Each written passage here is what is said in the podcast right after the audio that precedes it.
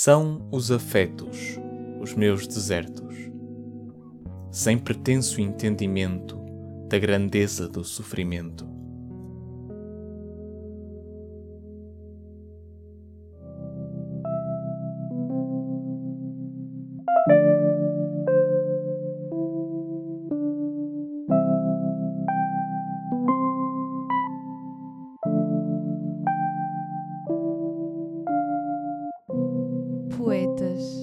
Na Rádio Esmai.